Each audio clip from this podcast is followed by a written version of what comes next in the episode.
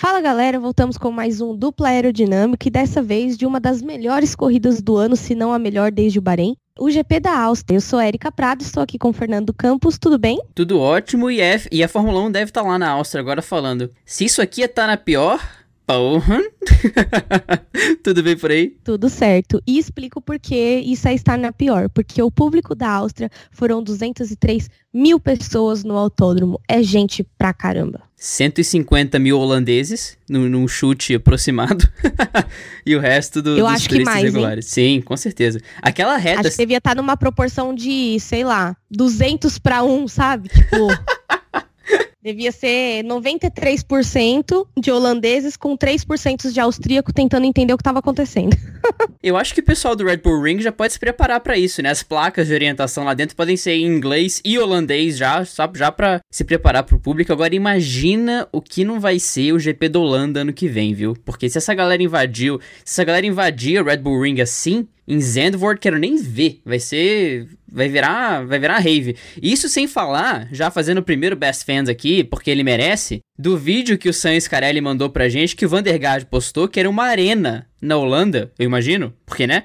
Mas uma arena que tava com um telão gigante no, no GP, que a galera foi a loucura com, com a corrida do Verstappen. Aquilo me arrepiou de uma forma. Cara, sensacional aquilo. Exato. E o Diedo Vandergaard postou esse vídeo, o Sam mandou pra gente, aí ele falou: ah, o, o, o crédito é do Diedo, né? Que filmou. A gente não, mas você mostrou pra gente essa pérola, porque realmente que vídeo lindo. Eu vi os dois.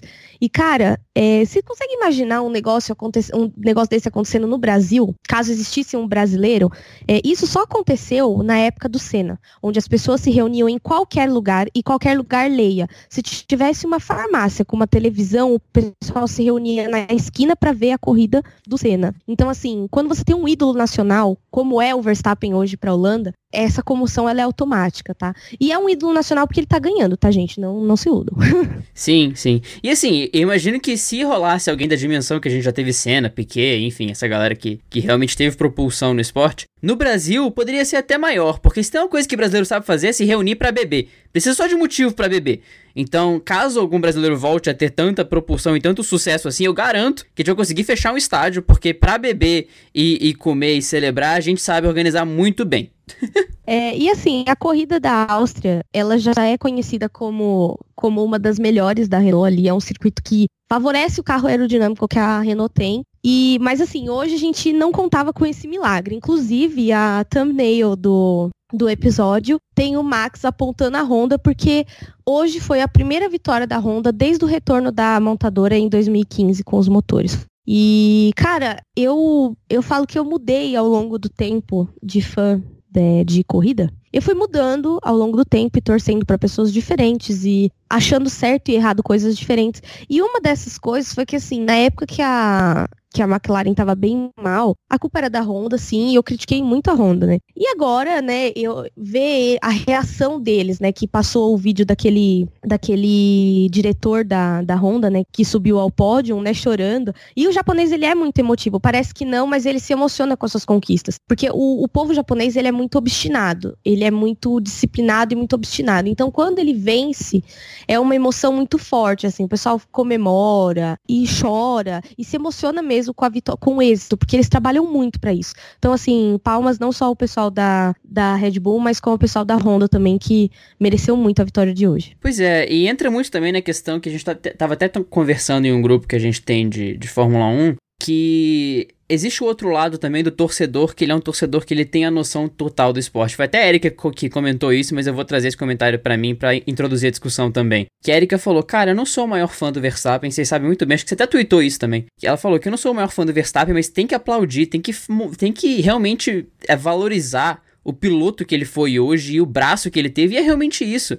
Eu também tive meus momentos de detrator do Verstappen quando ele tava fazendo besteira aqui e ali, mas é aquele momento que você tira o chapéu e você fala, ok, hoje você realmente. Porque o que o Verstappen fez foi algo de impressionante, assim, de você sair de, pegando o contexto todo, né? Você sair de um domínio da Mercedes, da galera falando que a Fórmula 1 era sempre a mesma coisa, e aí você tem um espaço para você ter alguém diferente ali. O Verstappen larga mal. Então ali a gente tava meio que tirando ele da prova e de repente do nada ele surge com uma escolha estratégica muito bem feita, ele soube valorizar essa escolha estratégica, soube ser agressivo quando ele precisava.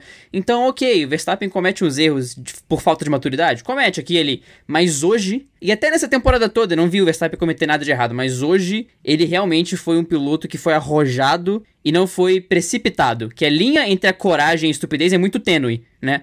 Mas hoje ele conseguiu ser arrojado, ele não foi impulsivo e não foi precipitado. Sim, e eu acuso a, a te dizer que eu, todo mundo sabe que eu não torço pelo Verstappen, critiquei muito o Verstappen já no passado. Mas assim, gente, não tem como. Você é fã, tá? E eu me coloco assim, ontem até numa discussão sobre a mudança da corrida da Fórmula 1 de estado, é, eu falei, eu, eu sou uma pessoa que eu odeio saudosismo, né? Eu não gosto. Ai, porque os anos dourados na Fórmula 1. Ah, porque tinha que voltar a ser assim. Ai, porque não sei o que era assado. assado. É, e o romantismo. Eu nunca gostei de romantizar a, a, Fórmula 1, porque a Fórmula 1 é uma competição tecnológica, tem muito mais coisas envolvidas, então não cabe muito romantismo. No entanto, não quer dizer que eu não faça, tá? Eu detesto acordar cedo de sábado e sair duas vezes de casa. E, no entanto, ontem foi exatamente isso que aconteceu. Eu acordei cedo de sábado, tive que vir em casa e, e sair de novo, que são coisas que eu odeio. Então, assim, nem tudo que você não gosta, você não vai fazer nenhuma vez na vida. E como humanos que somos, cair em contradição é a nossa especialidade. que bonito, que poético. Uau. Né? Mas voltando ao caso do Verstappen, então assim, é, eu tenho um imenso respeito pelo, pelo piloto que o Verstappen é. é. Ele é um piloto muito bom, já falei isso aqui N vezes. E hoje ele se mostrou mais uma vez é, o melhor capítulo é, o melhor capítulo da Red Bull é o Verstappen hoje, porque o Gasly não tá entregando, isso a gente vai falar mais pra frente. E assim, ele é um piloto novo e um piloto assim que tem uma performance muito acima da média. Então, meio que quando ele entrega uma vitória que nem a de hoje, que foi o que você falou, ele largou muito mal. E eu mesma tinha falado, meu, imagina que saco você ser holandês e pagar o ingresso para chegar lá e ver essa corrida do Verstappen. E aí todo mundo, é verdade, não sei o quê.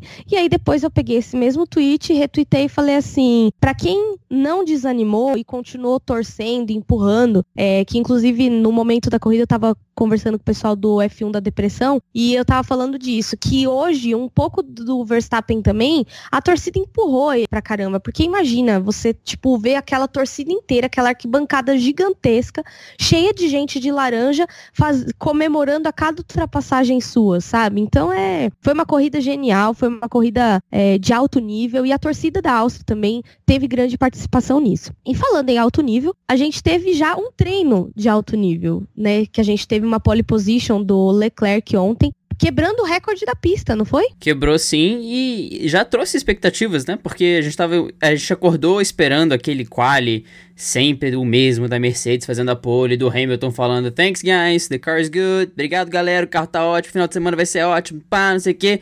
Só que dessa vez foi diferente. A gente teve Magnussen em quinto, a gente teve as duas alfas no Q3, mas focando em quem a gente quer falar agora mesmo, o Leclerc conseguiu arrancar uma volta espetacular. O Hamilton e o Bottas estavam perto do Leclerc na primeira passagem dele, mas a segunda ele simplesmente destruiu qualquer chance das Mercedes conseguirem tirar alguma coisa. Mas realmente foi o primeiro momento de destaque dele na prova e no final de semana todo, porque uma pole de tirar o chapéu e, como disse o Massinha desaposentado, placar de pole position, Leclerc 2, Verstappen 0. Sim, e aí hoje um monte de gente foi lá apontar o dedo na minha cara. É... Verstappen 6 vitórias, Leclerc 0. Gente, nem tudo pode ser perfeito. Lembrando que até o ano passado o Leclerc estava na Alfa Romeo, então ele não tinha carro para ganhar. Diferente do Verstappen que tinha carro para ganhar sim. E tem menos vitórias que o Ricciardo, mas enfim. Continuamos. 0% enviesada, né? Só que não. E, enfim, o Leclerc fez uma, uma boa corrida, né? Uma boa pole e ele flertou com a vitória, mas não chegou. E não chegou por uma questão estratégica, como sempre, né? E é, falando de Ferrari, a gente também tem que falar que o Vettel fez uma ótima largada e uma ótima corrida, porém, adivinhe só, Estratégia cagada. Olha que maravilha, né? Vettel teve problema no, no classificatório ontem, largou em sei lá que posição, largou longe. Nono.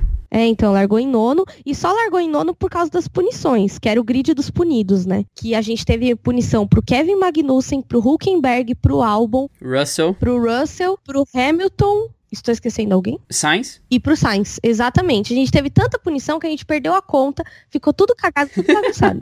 e aí, o que acontece? Então, a gente. Eles largaram, né? Ele largou muito bem. E a largada dele tem muito a ver com também o que aconteceu com o Norris, né? Porque o Norris é, meio que disputou posição com ele em algum momento. Foi com ele ou foi com o Leclerc? O Norris disputou. Na verdade, o Norris disputou com o Hamilton, com o Verstappen, que vinham de trás, e também com o Raikkonen. Foram as três disputas que ele teve. Porque depois que os três ultrapassaram o Norris, quem tava atrás era o Gasly. Então a gente já sabia que não ia ameaçar ele, né? É. Não, achei que ele tinha disputado com alguma Ferrari, mas é que também o Norris fez uma corrida tão incrível que, né, a gente tá achando que ele é super-herói agora. Mas voltando não, ao mentira, Vettel, ele mentira, você uma... tá certo. Ele, ele, disputou com o Vettel, sim. Ele disputou com o Vettel, sim. Sim, porque o, ele, o Vettel passou ele antes da parada. Vettel Uhum, chegou em- uhum. a ficar em quarto, né? E aí depois acabou tendo o pit stop que cagou tudo, né? Exato. Então, assim, o Vettel fez uma puta de uma corrida de recuperação. E o Norris com uma McLaren, que a gente cansa de criticar, é, cansou, né, de criticar nos anos anteriores, meu, bateu de frente com o Vettel, bateu de frente com o Bottas, bateu de frente com o Gasly,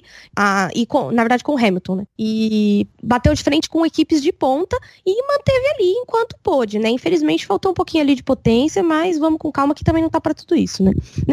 É, a largada dos dois foi impressionante. A do Vettel ela ficou um pouco eclipsada porque depois da curva 2 tinha uma McLaren em terceiro, né? Então a gente fica meio chocado, foca no, no Norris com toda certeza. Mas o Vettel ele conseguiu saltar muito bem, se aproveitou da- do problema do Verstappen, mas ele conseguiu costurar a galera que tava na frente dele também. Não foi só um, um aproveitamento da largada ruim do Verstappen, né? Já o Norris, como a gente citou agora, conseguiu colocar a McLaren lá em cima. E não foi assim, subiu, ficou um pouquinho e caiu despencando. Não, ele fez frente a quem vinha de trás, fez frente a Bottas, fez frente a Hamilton, fez frente a quem vinha encarar ele. Até o, o Raikkonen, ele teve uma disputa muito legal com o Raikkonen depois pela, pela, pela sétima posição. Mas foi aquela questão de, ok, nosso carro é a quarta força, a gente não pode brigar com as equipes de ponta? Não, não pode. Mas ele mostrou o braço que tem, sabe? Ele não entregou de graça, não foi que a galera passou de passagem.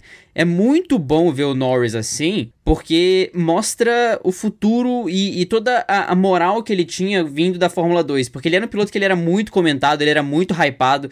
E sempre que tem um piloto muito hypado, a gente fica preocupado de será que esse cara vai conseguir realmente sobreviver às expectativas que estão colocando nele? O Norris tem feito isso, porque ele tem sido um piloto muito, muito bom de quali, largou em quinto é, na Áustria, largou em quinto também no, no- na França, se eu não me engano, e tem entregado resultados consistentes para uma equipe que precisava que ele e o Sainz fossem essa âncora para eles, porque em tanto tempo de Alonso e Button e depois o Alonso e o Van Dorn, o Van Dorn foi o coadjuvante mais coadjuvante da história da Fórmula 1 que veio e foi embora e ninguém sentiu falta. E a McLaren precisava de dois pilotos protagonistas assim que também fossem da equipe, que não criassem um ambiente tóxico lá dentro. E o Norris é exatamente isso, o Norris e o Sainz, né? O Norris é uma surpresa muito, muito, muito boa pra gente. Ele tá conseguindo superar ainda as expectativas que colocaram nele. E isso tem mostrado uma atmosfera diferente na McLaren. Não sei se você tem sentido isso também. Mas todo o clima na equipe, tudo que eles postam, toda a relação entre o Norris e o Sainz tem sido muito positivo e muito mais alegre, digamos assim, em relação aos tempos em que eles estavam, em relação aos tempos que eles tinham problemas com a Honda e problemas de relacionamento também com o Alonso lá, criticando tudo e todos, toda a corrida. Sim, é aquilo que eu falo sempre. Inclusive, eu tive uma discussão ferrenha no, em um programa do fim do grid sobre isso com um participante, que é o seguinte, cara, um ambiente tóxico não faz é, uma boa equipe. A gente tem provas sobre isso na, na Force India, quando eles estavam com aquela incerteza de se a equipe ia continuar existindo ou não. A gente tem provas sobre isso na própria Ferrari e na própria Red Bull. O Daniel Ricciardo saiu da Red Bull por causa disso. Então eu acho que, sabe, um piloto de um piloto que intoxica o ambiente, como é o caso do Fernando Alonso, ele realmente estraga um pouco a equipe, tanto que a equipe tá indo bem não só com os pilotos, né? Porque hoje, foi o que eu falei, eu postei isso no Twitter. É, quantos anos a gente não viu uma McLaren tão perto de uma Ferrari, entendeu? A gente já não via isso há muitos anos. E, assim, os dois carros estavam bem. Não é que o Norris é muito acima da média. O Sainz fez uma corrida de recuperação de 19 para oitavo, entendeu? Ele pontuou numa corrida que ele saiu do fim do grid porque ele foi punido, entendeu? Ele teve troca de motor, teve N problemas. Então, sabe, meio que o quanto complexo é, é você ver essa situação da McLaren e ver a McLaren crescendo. Foi o que eu falei pro Will. O Will me aguentou sendo hater da McLaren por sei lá quanto tempo. E aí agora eu sou aquela pessoa que tá aqui na internet todo dia. Camiseta feminina McLaren, entendeu? É bem. É um paradoxo que a gente vive assim, e eu acho muito legal isso, a gente ter cada vez mais equipes é, mostrando serviço e melhorando a briga do terceiro para trás, né? Porque a gente sabe que do terceiro para frente existem outras questões. Sim. E, e, foi legal ver essa O Sainz ele não foi nada destacado na transmissão. É, a gente não viu nada da corrida do Sainz, mas. Mas você sabe, deixa eu só fazer uma, um, um adendo sobre isso. Você falou que claro. a largada do Vettel ficou em, eclipsada e a, e a performance do Sainz também. Cara, numa corrida tão boa como essa, é difícil você decidir sobre o que você vai falar. Sim, sim, e eu sim, senti é. isso porque, assim, é, eu participei de uma gravação da, do pessoal do F1 DP, né, do F1 da Depressão, e a gente tava conversando ao vivo, então eu tava assistindo a corrida na TV e conversando com eles no áudio. E, cara, eu, que, eu quero muito ver essa gravação, porque vocês vão ver algumas reações minhas, que eu dei um grito no meio da transmissão, eu falei algumas coisas, falei de comida, inclusive, né? E não é que a corrida tava chata, é que no momento da, da corrida vai rolando alguns assuntos e você vai entrando na, na dos caras. Só que assim, como eu não tava ouvindo a narração, então o que, que eu comecei a, a, a, perceber? Que eu não sabia o que eu comentava com eles primeiro, porque tava acontecendo muita coisa. E isso sim é uma corrida boa, não uma corrida que se concentra só nos três primeiros, mas uma corrida que tem briga por todo o grid e faz com que vale a pena a gente assistir entendeu? Claro, claro. É, não foi uma crítica, mas de, da questão de realmente não ter sido destacado, né? O Sainz, ele teve uma corrida de recuperação incrível. Pelo que ele reportou, tiveram muitas brigas legais também, não foi uma recuperação totalmente estratégica, ele teve que batalhar por umas ultrapassagens e esse desempenho dele realmente é, estabelece a McLaren como a quarta força do grid. Não tem muito como discutir agora. Lógico, foram dois circuitos de que são parecidos, então não tem como falar que a McLaren tem um desempenho bom em todas as pistas, mas mesmo assim, se você tem um piloto que sai de 19 para o oitavo, é, não só por estratégia, mas por poder por conseguir preservar os pneus como ele preservou, ele foi um, dos últimos a parar, acho que o último, se não me engano, foi o Ricardo, depois o Sainz. Ele conseguiu ser consistente na pista, ele conseguiu imprimir tudo que o carro podia trazer, e isso mostra o que, que a McLaren tá trazendo mesmo, né? O cara conseguiu extrair pontos de um final de semana que aquele final de semana que o cara descarta. Fala, ok, nesse final de semana a gente vai trocar todas as peças que a gente tem pra trocar, vai tomar tudo de punição que a gente pode, porque aqui é o nosso descarte. E mesmo assim o Sainz conseguiu extrair alguma coisa. É aquela coisa que o próprio Sainz falou no rádio na Espanha. Ele falou que até em corridas que o nosso carro não tem performance nenhuma, a gente consegue arrancar pontos. É, é realmente aquela sensação de que finalmente as coisas mudaram de cenário na McLaren e agora estão conseguindo progredir e agora se estabelecer na quarta posição do grid para depois olhar para frente, porque a gente sabe que grana eles vão ter. Falta ter a equipe fechadinha, os pilotos, os pilotos confiando no projeto, que acho que foi o que faltou nos últimos anos, e tem tudo para dar certo agora. Eu acho que a qualidade das equipes intermediárias evoluiu. Eu acho que elas chegaram num, num patamar de lutar pelo quarto e quinto lugar e trazer essa briga é, fazer dessa briga uma briga um pouco mais equilibrada, uma coisa que não era, né? E a prova disso é a Alfa Romeo, né? A Alfa Romeo hoje ela apontou com os dois carros. E assim, desde o qualifying eles já fizeram um classificatório sim quase perfeito para uma Alfa Romeo. O Kimi estava muito bem ontem na classificação. E aí hoje eles fizeram uma corrida que o Kimi é, é aquilo, né? Como que você vai falar mal do Kimi Raikkonen, né? O, o Kimi é um cara que ele faz o carro ficar largo, entendeu? Ele é aquela pessoa que quando entra no, no metrô, abre o cotovelo e vai. Então assim, você tá tentando passar e o cara não deixa. Ele abre o cotovelo, ocupa a pista inteira inteira e ninguém vai passar aqui. Ninguém vai passar aqui. E foi isso que aconteceu no duelo dele com o Gasly. Inclusive, eu tava ficando nervosa, porque eu falando, eu tava comentando isso na hora. Gasly, você não vai passar aí, meu querido. Não tem espaço para você entrar aí. Se você entrar aí, você vai rodar, querido. Fica calmo. Segura aí um pouco atrás. Daqui a pouco vai faltar carro para Alfa Romeo, porque também não dá para tapar o sol com a peneira, né, gente? O Gasly tem um carro superior ao da Alfa Romeo. Embora, assim, a Red Bull ela é muito superior em curva. Então chegava na reta, o que me dava uma distanciada dele, porque ele tem mais motor de reta. Mas mais motor de reta é ótima, né? Ele tem mais motor e por isso na reta ele é melhor. Porém, né, é uma Red Bull contra uma Alfa Romeo, né? Eles estão em patamares diferentes. E o que faz diferença nesse momento é o braço, né? O braço do Kimi sobra, por obviamente ele ser campeão mundial e tá na Fórmula 1 há sabe Deus quantos anos. E o do Gasly falta. Primeiro, pela falta de experiência de lidar com é, uma defesa de posição assim. E segundo, pela falta mesmo que ele tá tendo. Ele tá extremamente pressionado na, na Red Bull e o emocional conta. A impressão que eu tive nessa disputa foi que o, o Gasly chegou, o Kimi falou: Ô meu filho, senta aqui, você tá chegando agora, deixa eu te explicar um negócio. Você não vai passar. Porque as coisas aqui funcionam de uma maneira diferente. Foi tipo o Kimi chega, o Kimi pegando o, o jovem emocionado, falando: Ô oh, meu filho, calma, você ainda tem muito o que aprender aqui. Foi uma aula de defesa de posição, uma aula. O Gasly botava por dentro, botava por fora, tirava de lado, nada dava certo porque o Kimi conseguia colocar o carro no centímetro de pista exato para ele conseguir defender. E lembrando que era uma briga de Alfa com Red Bull. Então, é realmente o que a Erika falou, foi o braço que fez a diferença ali e o Gasly não conseguiu passar. Demorou anos, precisou de um pit stop e aí sim o Gasly conseguiu se livrar do Raikkonen. Mas foi um final de semana muito positivo para Alfa Romeo que Assim, surpreendeu muito no quali. Eu lembro que eu, eu, eu saí com os amigos na, no sábado à noite e, a gente tava falando sobre o quali, as, as coisas acontecendo. Pô, Leclerc em primeiro, tal, Hamilton em quinto, que depois ele foi para quarto, né? Aí depois um virou pro outro. Cara, e a Alfa, você entendeu? Ele falou, não, porque realmente ter o Kimi e o Giovinazzi em sexto e sétimo foi algo de surpreendente. Mas justamente ter o Giovinazzi pontuando, enfim, graças a Deus, amanhã é feriado na Itália por causa disso, inclusive. Mas tendo os dois carros pontuando, mostra o que foi a performance da Alfa Romeo, né? Não foi só o braço do Kimi extraindo alguma coisa ali. O carro estava muito bom. Lógico, o Kimi tem muito destaque na performance porque ele conseguiu fazer frente ao Gasly. A disputa dele com o Norris me agradou muito. Eu gostei muito de ver os dois brigando por posição, porque aquilo ali foi uma briga justa, sabe? Mostrou que não é só carro. Os dois tinham um carro bom, os dois têm um braço bom, não falando que o Norris é tão bom quanto o, Ra contra o Ra quanto o Raikkonen. Tá foda hoje quanto o Raikkonen, mas os dois têm um braço bom, foi uma briga bonita de ver. E, no geral, um final de semana muito positivo para a Alfa, que precisava de um final de semana desse, que vinha sofrendo recentemente. Não sabia muito bem como ia ser a performance do carro no final de semana. Se beneficiou de um circuito de muita reta para conseguir extrair um resultado legal e, pelo menos, trazer um pouquinho daquela expectativa que tinha no início do ano. Ótimo final de semana para o Kimi e também para o Giovinazzi. E, não menos importante, né, o, o Giovinazzi fez uma baita de uma corrida. Ele cortou o cabelo, né? Eu acho que o segredo do negócio era cortar o cabelo.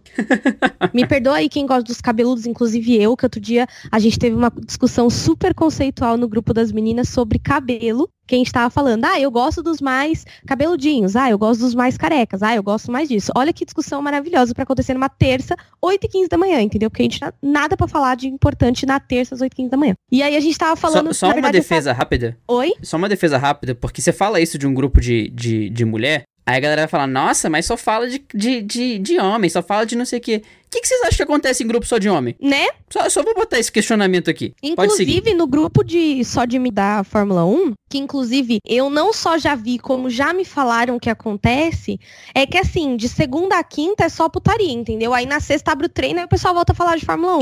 e na verdade isso foi no grupo off-topic, tá? Porque a gente tem um off-topic. E aí a gente mandou uma foto do Carlos Sainz, Lando Norris e aquele Carlos Bonoros lá, que é o primo do Sainz, que todo mundo nessa família chama Carlos, né? Não tinha outro nome. E, e aí ele tava com um cabelo muito bizarro e a gente teve que comentar que o cabelo dele tava horrível, parecendo um cogumelo que ele tinha que cortar. E o do Sainz também não tava lá aquela beleza toda, nem parecia o cabelo dele mesmo, né? Então a gente fez esse comentário, mas depois voltamos à realidade e começamos a meter o pau na FIA por causa da punição do Ricciardo, então nada de estranho no paraíso, né? mas voltando ao, ao Giovinazzi. É, ele entregou uma performance que a gente esperava há tempos. Ele pontuou finalmente, né? Então eu acho que agora a gente a gente pode parar de falar, colocar ele no vamos falar mal de quem, mas só se ele continuar pontuando, senão a gente vai voltar a zoar ele de novo. é, a parada é ele conseguir manter a performance, né? Porque não adianta ele ter uma corrida só que ele vai bem e depois é, ele voltar a ser o mesmo Giovinazzi de sempre. Mas foi legal ver a, resposta do, do, do Frederic Vasseur, que eu com certeza errei o nome dele, porque eu não sei falar francês, mas segue o jogo, o team principal da Sauber, que ele abraçou muito a, a performance do Giovinazzi. Eles brincaram, ele foi atrás do Giovinazzi para cortar o cabelo dele, porque tinha alguma promessa ali de que se ele pontuasse, enfim, devia ter alguma coisa ali que eu não tô a par, mas mostrou que o clima da equipe não era de cobrança no Giovinazzi, era, era aquele calma, vai chegar, relaxa, vai chegar a sua hora, uma hora as coisas vão se alinhar e você vai conseguir pontuar. Não era a mesma questão do Gasly, que eu imagino que esteja muito, muito feio na Red Bull para ele, não tanto quanto, é, não tanto pelo que a, que a Erika falou um tempo atrás de que é agradável para ele de ninguém desafiar o Max, mas mesmo assim, tá muito discrepante, né? Só que eu não vejo essa pressão toda na Sauber, a equipe abraçou realmente o Giovinazzi, e cara, isso dá uma moral, uma confiança tão grande pro cara, que eu realmente consigo ver o Giovinazzi subindo de nível agora depois de pontuar e depois de ter uma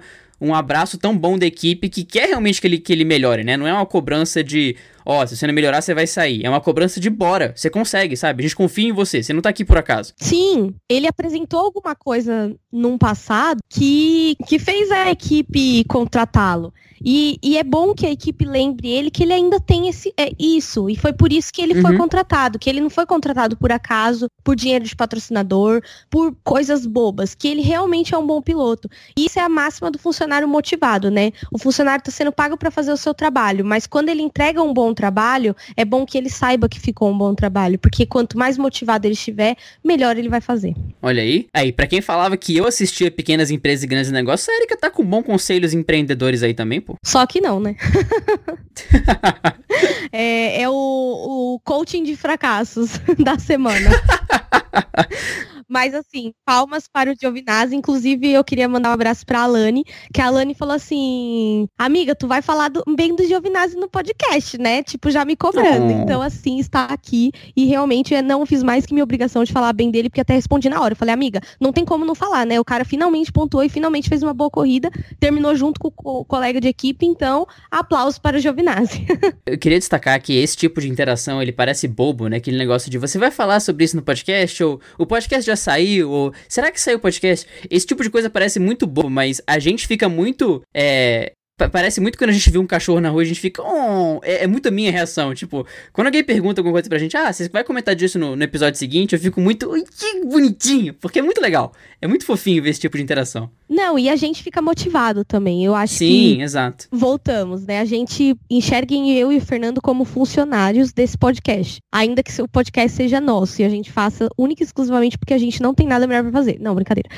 Caraca. a gente tem. Inclusive, na verdade, eu tava olhando o relógio, vendo que vou me atrasar por um compromisso, mas que se dane, vou continuar aqui gravando podcast. E aí, por a gente estar tá gravando podcast sempre, tá abrindo mão de algumas coisas dos nossos domingos, é, e tá se empenhando realmente a, a ter uma comunicação, é muito legal quando você não tem um monólogo, quando você conversa com alguém, entendeu? Eu odeio quando eu tô conversando com alguém, isso na vida real, tá? Aí a pessoa tá assim, aham, aham, ah tá. Ah, é verdade. Mano, que ódio. Dá vontade de socar a pessoa. E é assim que todo podcaster se sente, porque a gente faz uma puta de uma conversa, e aí quando a gente recebe essa, esse feedback, esse de volta, né, de vocês, é muito maravilhoso, porque a gente vê que a gente não tá no monólogo, que a gente tá realmente num diálogo com vocês que estão ouvindo, que a gente tá acompanhando o dia a dia de vocês. Vocês são muito fofinhos, é isso que eu tenho a dizer. Muito neném. Muitos best fãs da mamãe. Oh, timodoso. É, mas voltando à corrida, né? A gente já falou do Verstappen, inclusive na pauta está escrito assim: Verstappen mitológico, fit torcida holandesa, que foram os dois pontos que a gente começou o podcast. Porque eu sou assim, gente, Fernando vai lá e faz uma pauta. Aí eu vou lá e faço a pauta toda ao contrário. Aí tudo bem. Aí quando eu faço a pauta, ele vai lá, altera a pauta, e aí eu consigo, a minha própria pauta, zoar a pauta toda e fazer tudo ao contrário. e pasme, funciona. é, e a gente deu um jeito de essa bagunça funcionar, né? E assim, falando ainda do Verstappen, graças a Deus a FIA botou a mãozinha na consciência, né? E não puniu o Verstappen. Porque hoje, inclusive na hora, meu, ele, ele encostou o toque no Leclerc e falei, mano, ele, vai, ele ultrapassou, mas ele vai ser punido. Ele ultrapassou, mas ele vai ser punido. Ele ultrapassou, mas ele vai ser punido. E aí, todo mundo, será? Será? Porque foi lance de corrida. Eu falei, cara, ele colocou o Leclerc para fora da pista. E assim, aí a gente pode ter duas leituras, que inclusive eu vi isso no tweet do Charles Leclerc Brasil. Adoro esse perfil, gente. Beijo pros administradores desse perfil, muito fofinhos. O tweet diz assim, ó, a FIA se colocou numa situação bem complicada. Por quê? Quando apareceu o Under Investigation, eu já tinha certeza que ia ser punido. Mas tava esperando aí, né? E aí demorou todo aquele negócio. Inclusive, o pessoal fala muito da Fórmula E. É, porque a Fórmula E demora não sei quantas horas, pipipipopopó, pipipipopó. Cara, toda corrida, quando tem um lance polêmico nas últimas voltas, que é como acontece na Fórmula E, porque todo mundo economiza o carro e resolve a corrida nas duas últimas voltas, por causa da questão da bateria, porque infelizmente já aconteceu do carro do Verlaine desligar tipo a metros da linha de chegada. Então, assim, demora, porque os caras têm que analisar o negócio depois da corrida. Então a FIA até que foi rápida, né? Saiu aí, era duas e meia da tarde, quase três horas.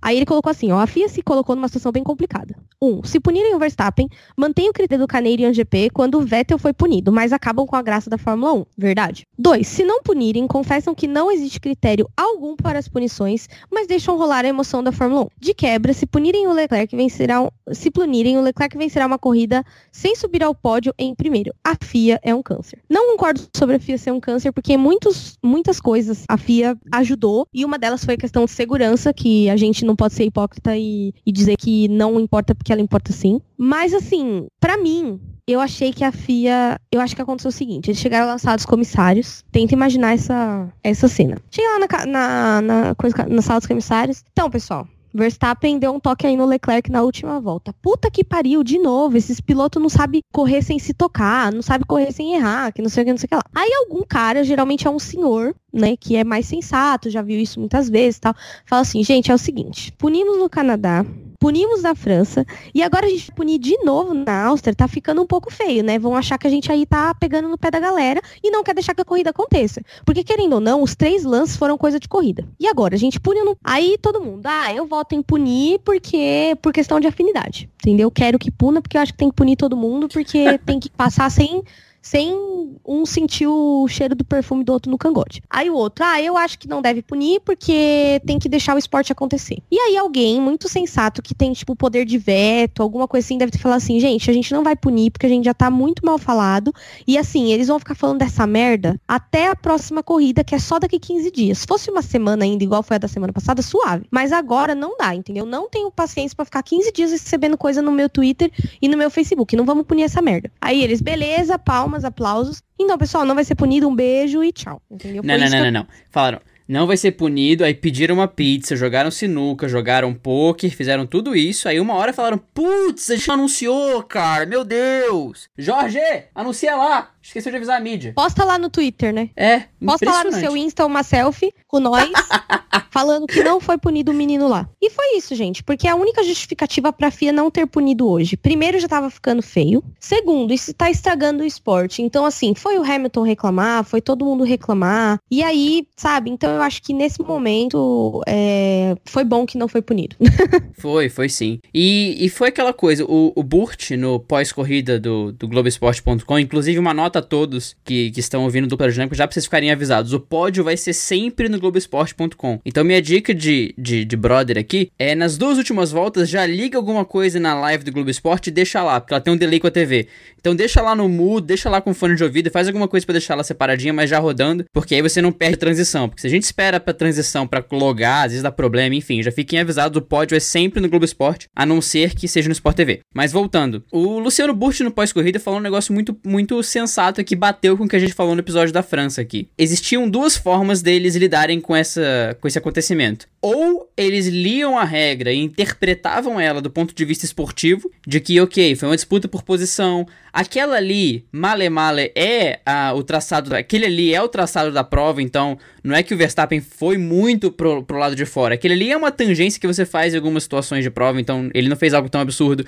e você lê como um esportista. Mas se você pega o regulamento, entrega na mão de um advogado, ele vai dar essa punição. Queria falar, ok, pode fazer isso, isso, isso? Não, não pode. Ele fez isso, isso, isso? Tecnicamente fez, mas, sabe? Então, se você lê a regra no, espírito dela, no pé da letra, você vai punir. Mas esse acontecimento, na opinião, eu acho, da maioria das pessoas, não foi digno de, de, de punição, porque o Verstappen não saiu do traçado para forçar o Leclerc para fora da pista.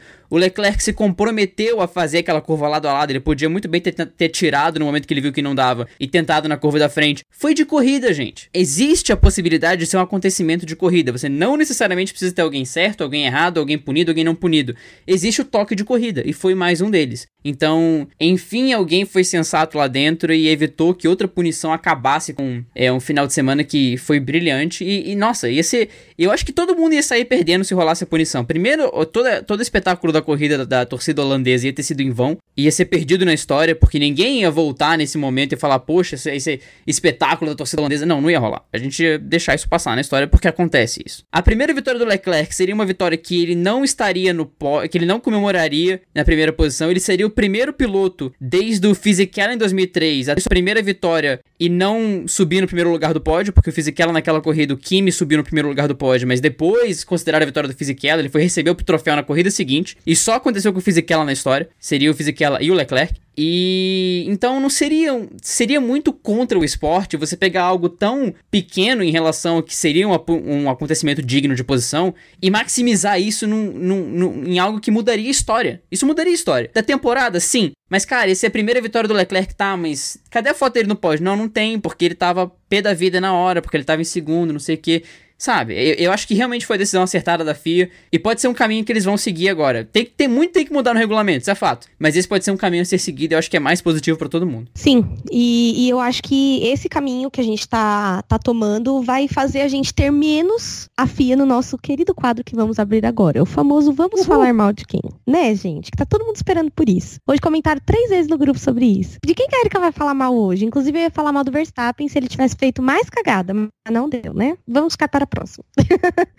é, então, a, eu acho que o primeiro tópico, e uma coisa muito importante que a gente tem para falar, que inclusive eu também conversei com o pessoal hoje durante a corrida, é a Haas. O que, está acontecendo com a Haas? Porque assim, a gente entrou nesse comentário no momento da corrida, por quê? Porque o Magnussen estava entre o Russell e o Kubica. O Kubica estava a 35 segundos do. Minto, a 15 segundos do Magnussen. 15 segundos. Ele terminou a corrida três voltas atrás do primeiro colocado, que foi o Verstappen. E, cara, uma Haas tomar pau pro Russell, difícil, né? Difícil. A, a comemoração do Magnussen no qual ela foi muito desmedida no sentido de que, assim, não desvalorizando a comemoração dele no qual, porque é legal você ver o piloto feliz por uma performance, você ver o piloto alegre, então não tô falando que ele comemorou à toa.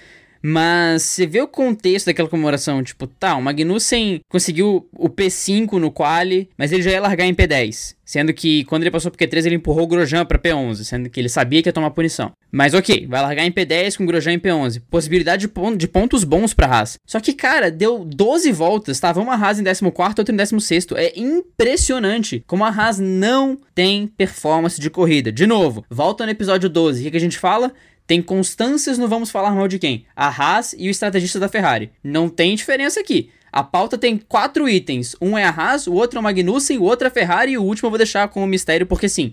Mas dos quatro, três são os suspeitos usuais. Porque, cara, é, impressionante. A gente entrou na, no ano esperando que a Haas fosse ser é, uma força no meio de pelotão. A Thalita, inclusive, é, é retweetou um, um, tweet meu falando que ela esperava que a Haas fosse a quarta força. E hoje a gente teve a Haas brigando com Toro Rosso e Williams. Toro Rosso e Williams em um circuito de reta. É, é impressionante. E o Magnussen ainda, tomar uma punição por parar no lugar errado do grid é, é muito, assim, é garotear no momento que você não pode garotear. Em um momento que os dois pilotos da Haas estão sendo questionados, que os dois estão ali com, a, com o aviso prévio quase na mão, o cara me mete uma dessa, largando em décimo. Ah, Magnussen, pelo amor de Deus. Meu, ele parou fora do colchete, cara. Você tem uma coisa que você tem que fazer certo, que é a sua obrigação, porque você tem 20 anos de curso, não dá para você fazer errado, que é parar dentro do colchete. A pessoa me vai para a casa dianteira inteira para fora do colchete. Aí toma um drive-thru e fica bravinho, entendeu? Aí quando volta pra corrida, não consegue se recuperar e fica atrás do Russell da Williams, entendeu? Do Russell! E não é porque é o Russell, é porque é a Williams. O Russell tá tirando leite de pedra. Total. E assim, sabe? O Russell era pra estar tá em outro patamar se ele tivesse um outro carro. Mas eu tenho fé que agora o Pad Lowe saindo e eles tendo espaço para contratar um engenheiro melhor, porque o, o Pad Lowe ele tava, não estava na Williams. Então, talvez por uma questão de orçamento, isso dificultasse a contratação de outro engenheiro. Então, eu acho que agora, construindo um. É, construindo não, é, contratando um engenheiro melhor, eu acho que é possível que, que ele melhore sim, né? Que a Williams melhore como equipe e aí dê um carro um pouco melhor pro Russell, né? E assim, a Haas estava num, num, momento tão ruim da, da corrida que não era só o Magnussen, o Grosjean tava brigando ali com as Toro Rosso também. E tava todo mundo aí no fundão, se matando. Parecia o do Afeganistão, é bem o que a gente costuma falar mesmo. então, cara, foi um erro muito brusco e que, sabe, não tem justificativa. É igual a Ferrari. Pois é. A Ferrari hoje, eu até postei isso porra, Ferrari, 20 anos de curso pra chamar pro pit sem o pneu tá no lugar? Cara, eles pararam o Vettel, aí o pneu inteiro esquerdo não tava no, no lugar, não tava. Não tinha pneu. O cara ainda veio correndo com o pneu. Aí atrasou a parada dele, ferrou com toda a estratégia. O cara foi lá para trás. Ele tinha ganhado várias posições no início da corrida, ele perdeu tudo que ele ganhou nessa coisa. Então, assim, depois, claro, por eles terem sido um dos primeiros a parar, isso acabou meio que dando um tom de recuperação pro Vettel.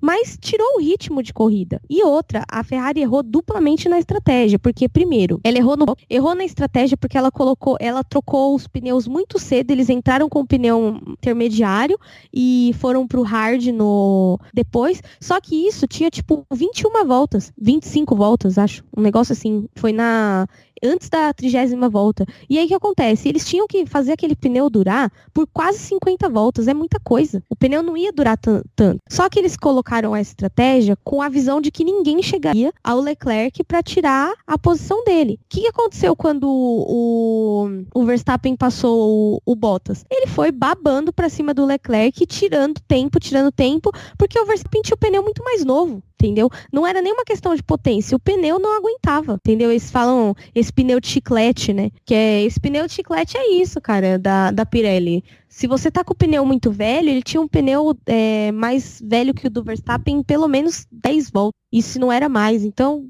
cara, não tem o que fazer. Eles erraram. Erraram duplamente, erraram no pit stop, erraram na estratégia e ferraram com a corrida do Leclerc. É, ferraram com o Leclerc, ferraram com o Vettel e impressionante como algo tão banal às vezes acontece, né? A justificativa que deram na, na transmissão foi que o rádio, a comunicação entre a pit wall e os mecânicos estava falhando e por isso eles não sabiam que ia rolar um pit stop. Mano, sério que não tem um plano B? Que não tem um brother que pode falar, dar um gritão, sei lá, alguém que pode atravessar e ir lá pros mecânicos avisar? Não tem um plano B. Você não pode, não tem um, sabe? São coisas básicas e que a gente vem falando da Ferrari nesse, nesse tempo todo nessa temporada. São coisas que não são erros gigantescos, não, não são erros de, de falta de sorte em geral, são erros de não ter um planejamento básico de um plano B, de uma saída, não. Se não dá certo o plano A, cara, a gente não se preparou, a gente não tem uma saída para isso, a gente não tem uma escapatória, é isso ou isso. E foi isso que prejudicou o pit stop do Leclerc, do, do Vettel, perdão. Acabou com a corrida dele. Os mecânicos tomaram uma fina do Bottas que estava saindo da, do pit stop atrás do Vettel, passou muito perto. E nisso a corrida do Vettel foi pro espaço, né? Então já tem um problema no carro no sábado, que é algo que, ok, não é. Você não consegue prever isso, mas na maré de azar que o Vettel tá, isso já te afeta. Porra, o cara tá começando em, em nono, sabe? O cara já tá enrolado. Se esse pit stop não se enrola, quem sabe o Vettel não tivesse brigado por um pódio ali no final da corrida.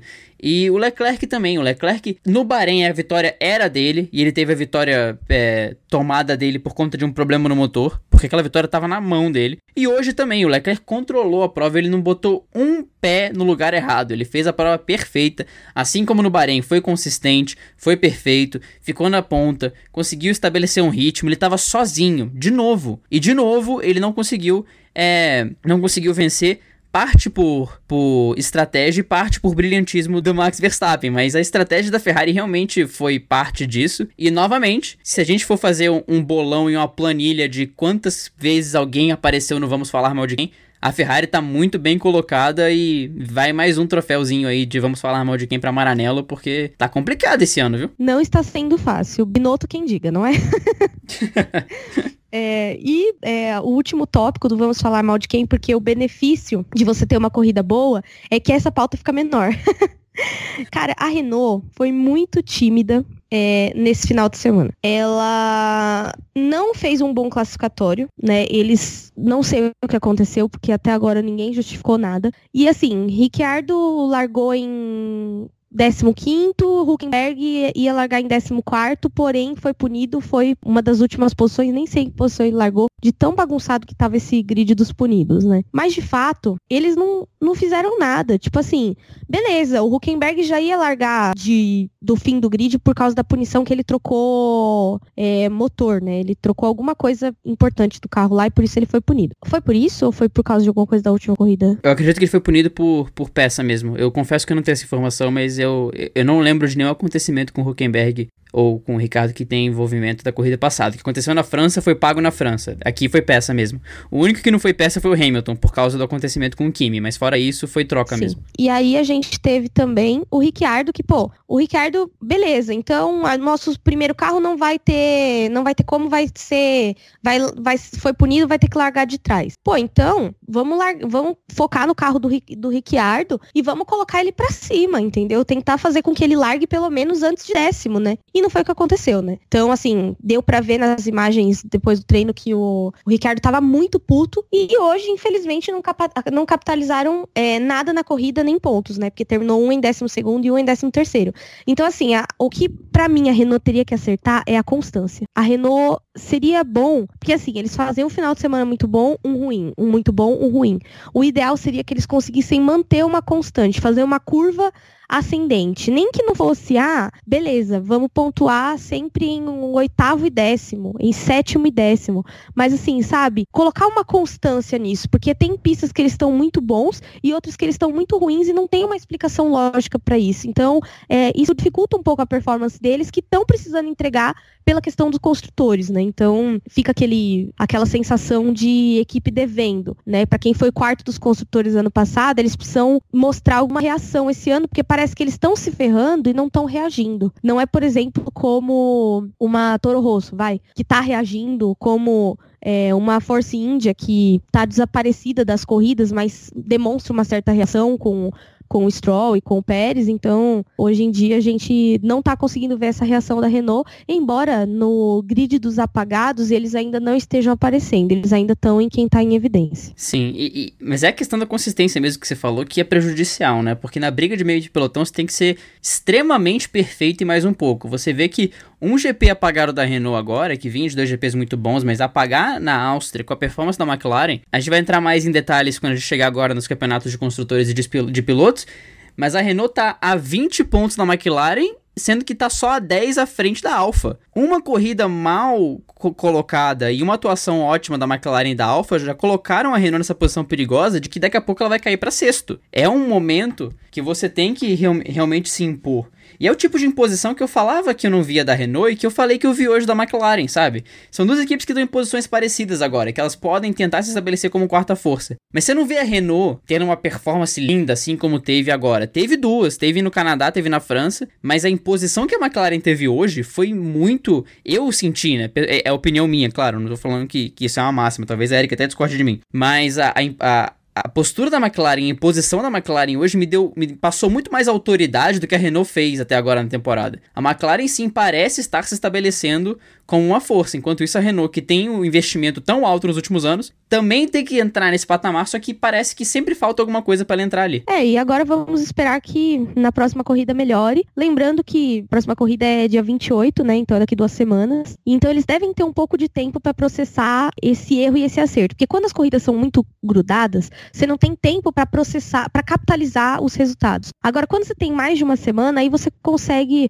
até fazer um comparativo com as condições que você tinha, é, o que faltou em cada carro, o que errou, o que acertou. Você consegue capitalizar melhor o resultado. A corrida para a equipe não acaba quando a, a última bandeirada. Na verdade, para a equipe, a corrida começa após a, após a última bandeirada, a próxima corrida, né? Tá muito poética hoje, que isso? Rapaz, arrepiei aqui. É besta mesmo. Bom, pessoal, é isso. Eu não acho que eu não tenho mais nada a agregar na volta de hoje. Você tem, Fernando? Não, já, já espalhei meu veneno com vamos falar mal de quem e já elogiei quem tinha que ser elogiado. Então vamos para a classificação de pilotos. Na classificação de pilotos, Hamilton tem 197 pontos, seguido por Valtteri Bottas com 166. Atrás do Bottas nós temos Max Verstappen com 126 pontos, então aí nós temos 40 pontos entre Bottas e Verstappen. Verstappen que inclusive passou Sebastian Vettel que vem em quarto com 123 pontos, diferença de 3 pontos entre o holandês e o alemão. Em quinto vem Charles Leclerc com 105 pontos e depois do Leclerc com 105 vem Pierre Gasly com 43 pontos. Inconcebível isso. Em sétimo temos Carlos Sainz apenas 13 pontos atrás do Gasly. Em oitavo, Lando Norris com 22 pontos, o xodó de todo mundo nesse momento do, do, da temporada apenas um pontinho à frente de Kimi Raikkonen em nono com 21 pontos. Em décimo e décimo primeiro temos Daniel Ricardo e Nico Huckenberg com 16, ambos. Em 12 temos Kevin Magnussen com 14, um ponto à frente do desaparecido Sérgio Pérez com 13. Vamos ligar pra polícia, ver se ele ficou em algum aeroporto. Deve ter dado algum problema de visto, porque até agora nada do Pérez aparecer. Em 14, Daniel Kvyat com 10. 15, Alex Albon, Alexander Albon com 7. Em 16, Lance Stroll com 6. Em 17, o Romain Grosjean com 2 pontos, já pegando o aviso prévio pro ano que vem. Em 18, Antônio Giovinazzi com 1 ponto, não está mais zerado. E zerados temos apenas as Williams de George Russell e Robert Kubica, que eu acho que agora estão terminando o GP da, da Áustria. E é isso aí. Agora vamos para a classificação de construtores. Eu achei que eu tava no mudo, deu uma pausa ali para olhar, porque, né, sacanagem, né, ninguém merece. E agora, claro, o meu aplicativo voltou para a tela inicial. Aliás, inclusive, o aplicativo da Fórmula 1 estava bugado hoje, bem bugado mesmo. Foi difícil operar ele no, nas primeiras 20 voltas da corrida, mas depois estava de boa. E a gente estava, é, eu pelo menos gosto de acompanhar porque tem algumas coisas que eu falo no podcast que eu levo em consideração o que eu tava vendo de tempo e de estratégia de pneu no, no aplicativo. Inclusive, meu aplicativo é a versão gratuita, então eu recomendo que quem não tem baixe, porque ele dá uma notificação quando começa cada treino e cada classificatório e cada corrida, e ele dá vários resultados e várias notícias durante a semana, é, estatística, notícia técnica, um monte de coisa. Então é um aplicativo legal para se ter. E aí, quando eu tiver com dinheiro sobrando, que não tá sendo agora, eu faço o premium e conto para vocês como é que é. é. Vamos lá. O campeonato de construtores, a gente tem a Mercedes com 363 pontos. A Ferrari com 228 pontos. Ó, já não tá mais a 100 pontos da amiguinha, né? Não, tá sim. tá, tá, tá com força. Tá com força, tá quase 150, inclusive. A Ferrari com 228 pontos, Red Bull Racing com 169, McLaren com 52, Renault com 32, Alfa Romeo com 22, é, Racing Point com 19 pontos, bem tímida a Racing Point para quem batalhava pela quarta força. Toro Rosso com 17 pontos, Haas com 16 pontos e a Williams zerada. Inclusive eu queria destacar esse, esse duelo, duelo aqui pelo quarto lugar, que aparentemente a Renault tá, mas não tá duelando, né? Porque ela tá a 20 pontos da McLaren e esses 20 pontos são sofridos para conseguir. Mas o que me chama maior atenção é realmente a disparidade entre Ferrari e Mercedes tá bem difícil. Tá bem difícil. Na verdade, a, a, segunda coisa que mais me chama atenção é ver a Haas em nono. Em nono. Quem te viu, quem te vê, hein, Haas? E agora vamos para a nossa. Como que eu posso chamar isso? É o quadro mais querido do Dupla Aerodinâmica, que é o Best Fans, nossos baby fans. As nossas crianças. é, no Instagram a gente teve a Thaís Murray, como diz a Andrea, né? A Thaís, para quem ainda não sabe, ela é uma pessoa que é minha amiga fora do, do assunto Fórmula 1, né? A gente é bem próxima, mas assim, ela não tem muito hábito de escutar podcast. Ela pegou esse hábito comigo por causa do dupla aerodinâmica, então eu fico muito feliz quando ela posta, porque ela tem que estar tá muito animada para escutar o podcast, entendeu? e temos o Márcio Nogueira, que é nosso fiel escudeiro canadense, né? A Mara Soares, que inclusive é, entrou no Girls Like Racing, ela, ela confidenciou para mim que ela começou a assistir Fórmula 1 agora. É, não só ela, como a Gabi, que é, entrou no grupo essa semana, e, e uma outra menina chamada Lígia. Todas elas começaram a assistir a Fórmula 1 por causa da do Netflix. Então, veja bem, né? Quanto o Netflix trouxe mais público. Então foi uma puta de uma cartada maravilhosa da Liberty Media abrir esse seriado. Inclusive já tem um monte de, de equipes e pilotos que já querem que tem a segunda temporada e até participar, né? Existe uma negociação da Ferrari para participar da próxima temporada, mas vamos ver como é que vai ser, né? E temos também o Ícaro de Carvalho, que inclusive é amigaço do Fernando e uma pessoa muito querida por mim também. Um dos amigos do Fernando que eu conheço pessoalmente é, lá em Brasília. E o fim do grid, minha primeira casa, que o Bruno divulgou a gente essa semana e, enfim, é, mostrou pra, pra gente que tava nos ouvindo.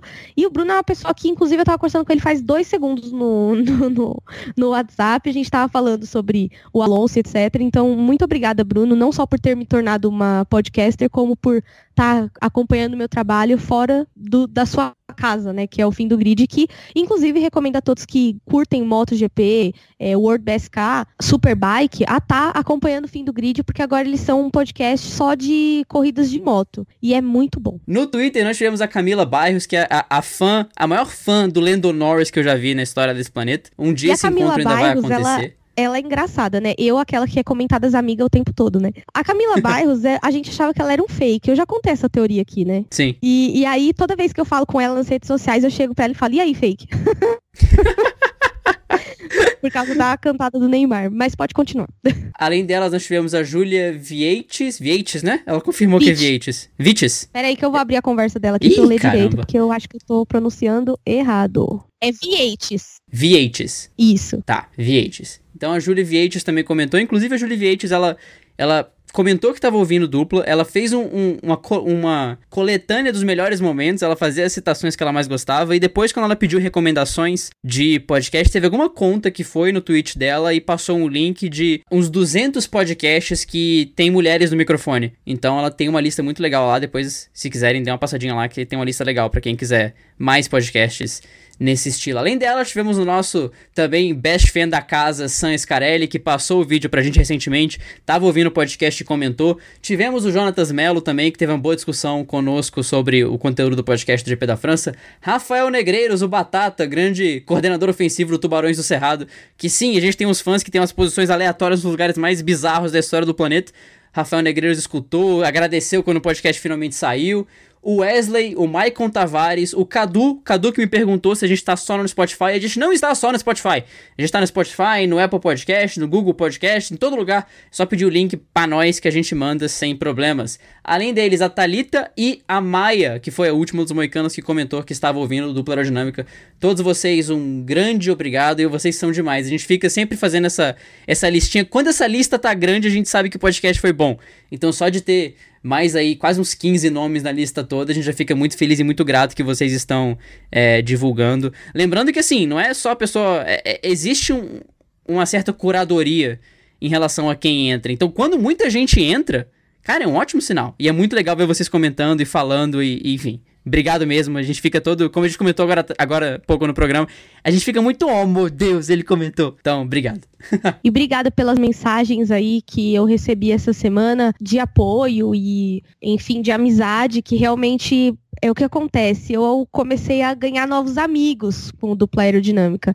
Como foi o caso da Júlia, o caso da Camila, o caso do Jonatas, que o Jonatas Melo é super fã do Verstappen, tá me enchendo o saco por causa que o Verstappen ganhou a corrida e o Leclerc não. Então, assim, é muito bom ter vocês perto da gente. A Talita, que é a Talita Lima, né? Então, assim, é muito bom ter vocês perto da gente e, e é muito bom compartilhar esses momentos com vocês, porque a gente gosta de Fórmula 1 e a gente, além da Fórmula 1, a Fórmula 1 deu primeiro, para mim e pro Fernando, um namorado, uma namorada, porque a gente se conheceu por causa da Fórmula 1. Me deu muitos amigos. Hoje a maior parte do meu círculo de amigos tá espalhada por vários lugares do Brasil e são pessoas que você a internet ela tem esse poder de criar laços. E ela trouxe laços pra gente muito legais. E o, o, podcast me aproximou ainda mais de vocês. Então, muito obrigado. E quanto mais melhor, gente. Só chegar, chama no grupo, chama no WhatsApp, chama no Instagram e é nós. É nóis. Obrigadão. E não só, assim, amizades novas, como também trazer pessoas que estão no seu ciclo social, mas que se aproximam mais. O Rafael Negreiros mesmo, cara, a gente conversa muito pouco no, no NFL dos Brother, que é o grupo pelo, pelo qual a gente se conhece. E, enfim, é, não, são, não é um contato constante. Mas ele tá lá ouvindo. O Ícaro mesmo, que tem que, que é amigo meu de faculdade, também tá sempre falando é um negócio muito legal. Você se aproxima de quem, de quem curte o conteúdo, você conhece gente pelo país todo. Caraca, o tanto de gente que. A, a Erika se aproximou de pessoas que chegaram por mim e eu me aproximei de pessoas que chegaram pela Erika. Então eu vejo, sei lá, a Erika e o Ícaro conversando no Twitter. Às vezes eu converso com a Camila e é uma conversa muito legal, sabe? Essa troca de, de, de, de fãs e de experiências. Então. Não entendam isso como a gente está jogando confete entrando embaixo para falar, nossa, tanta gente falou do nosso podcast. Não, é um, realmente um momento de muito obrigado, de gratidão a todo mundo que curte e comenta mesmo. Obrigadão mesmo. E é isso, pessoal. Encerramos por aqui. Para encontrar o Dupla Aerodinâmica das redes sociais, é o arroba Aerodinâmica no Instagram, no Twitter e no, e no, no Facebook. Para me encontrar, arroba Coke no Twitter e arroba tudo junto no Instagram. E para me encontrar no arroba fbrandãocampos no Instagram e no Twitter, se você, querido ouvinte, está nos ouvindo no Apple Podcasts, tiver um tempinho à toa, tá aí no metrô, tá aí no ônibus de bobeira, lembre-se de deixar aquela avaliação pra gente, que ela é muito positiva para nós. Sua avaliação é muito importante para nós. Então, Não o Apple Podcast... Exato. o Apple Podcast dá essa possibilidade para os fãs, então um, agrade agradeceria muito se vocês pudessem fazer isso por nós. E voltamos semana que vem com o W Series. Na outra semana tem GP da, da, da Inglaterra. A gente tá preparando conteúdo muito legal aí pra frente também, então vai ter muito dupla aerodinâmica aí nos, nas próximas semanas. Um abração para todo mundo e até a próxima. Tchau! Até a próxima, galera, e tchau, tchau. Então foi realmente um, o primeiro momento de brilhante. Então foi realmente o primeiro momento de brilhante. Caraca, brilhantismo. Brilhantismo. Amor, fala então, que foi o primeiro momento. É... É...